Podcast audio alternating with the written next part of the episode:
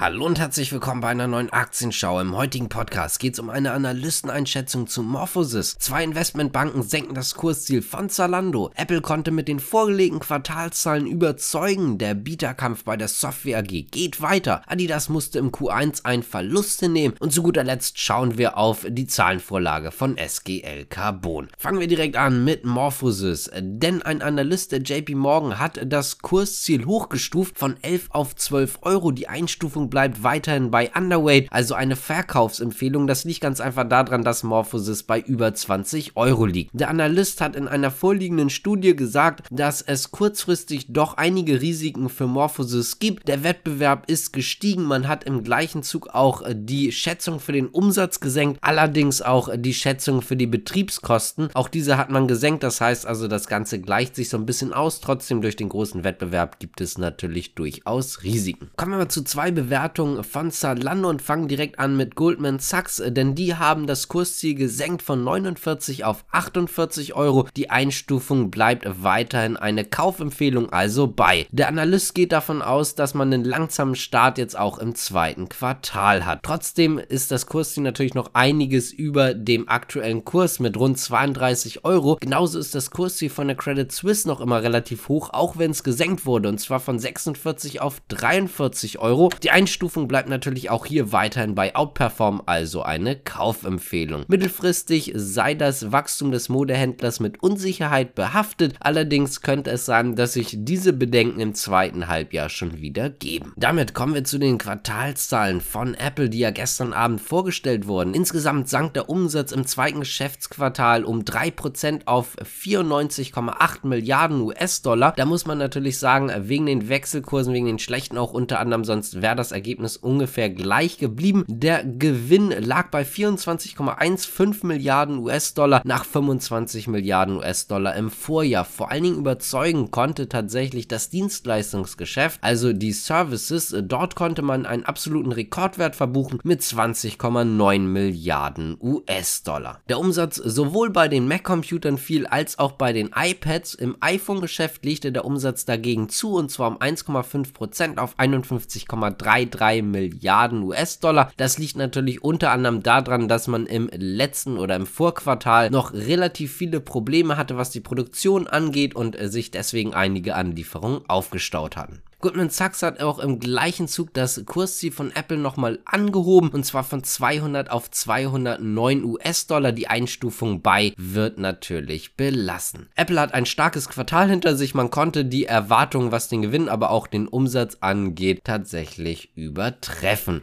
Übrigens, die Dividende wird erhöht und es wird auch Aktienrückkäufe im Wert von 90 Milliarden US-Dollar geben. Kommen wir mal zum Bieterkampf zwischen Silver Lake und auch auch Bain Capital, die möchten ja beide die Software AG haben. Denn Silver Lake hatte ja 30 Euro geboten, die haben jetzt ihr Angebot nochmal angepasst auf 32 Euro je Aktie natürlich. Bain Capital hat ein Angebot abgegeben für 34 Euro je Aktie. Die Software AG unterstützt trotzdem weiterhin das Angebot von Silver Lake, also das etwas niedrigere Angebot. Man möchte gerne auch den Aktionären die Annahme des erhöhten Angebots von Silver Lake empfehlen. Bain Capital hat gut 10% der Anteile, rund 4,5% über Aktien direkt, 5,5% der Stimmrechte hat man sich über Finanzinstrumente holen können. Silver Lake besitzt bereits über 30%.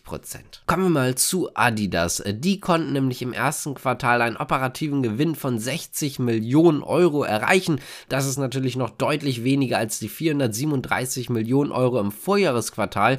Die operative Marge verschlechterte sich von 8,2% auf 1,1% 1%. Nach Steuern betrug der Verlust 24 Millionen Euro nach einem Gewinn von 310 Millionen Euro im Jahr zuvor. Das Ergebnis, die Aktie lag bei einem Minus von 18 Cent die Aktie. Vorher waren es 1,60 Euro je Aktie. Nach Steuern und Dritten betrug der Verlust sogar 39 Millionen Euro. Der Umsatz ist nominal gesunken und zwar von 5,3 Milliarden Euro auf 5,274 Milliarden Euro. Adidas sieht aber trotzdem Lichtblicke und zwar vor allen Dingen im China-Geschäft. Übrigens auch die Prognosen fürs Gesamtjahr wurden nochmal bestätigt. Der Umsatz soll währungsbereinigt im hohen einstelligen Prozentbereich zurückgehen. Der maximale operative Verlust soll bei 700 Millionen Euro liegen. Und damit kommen wir auch zur letzten Nachricht und zwar zu SGL Carbon. Die Erlöse sind nämlich zwischen Januar und Ende März um rund 5% gestiegen und zwar auf 284 Millionen Euro. Das bereinigte Ergebnis vor Zinsen, Steuern und Abschreibung verbesserte sich um 9% auf 40 Millionen Euro. Unterm Strich blieb mit 15,3 Millionen Euro trotzdem etwas weniger als im Vorjahr. Für das Gesamtjahr 2023 erwartet man weiterhin einen stagnierenden Umsatz, im schlimmsten Fall einen sinkenden operativen Gewinn. Das bereinigte EBITDA soll zwischen 160 und 180 Millionen Euro liegen. Das ist so mittelmäßig, um das mal so zu sagen. Deswegen ist SGL Carbon auch etwas unter Druck gekommen. Wenn euch das Ganze gefallen hat, dann könnt ihr gerne abonnieren, liken, kommentieren, die Glocke drücken und so weiter und so fort. Würden uns auf jeden Fall freuen und damit sage ich danke fürs Zuschauen und Zuhören. Bis zum nächsten Mal. Ciao.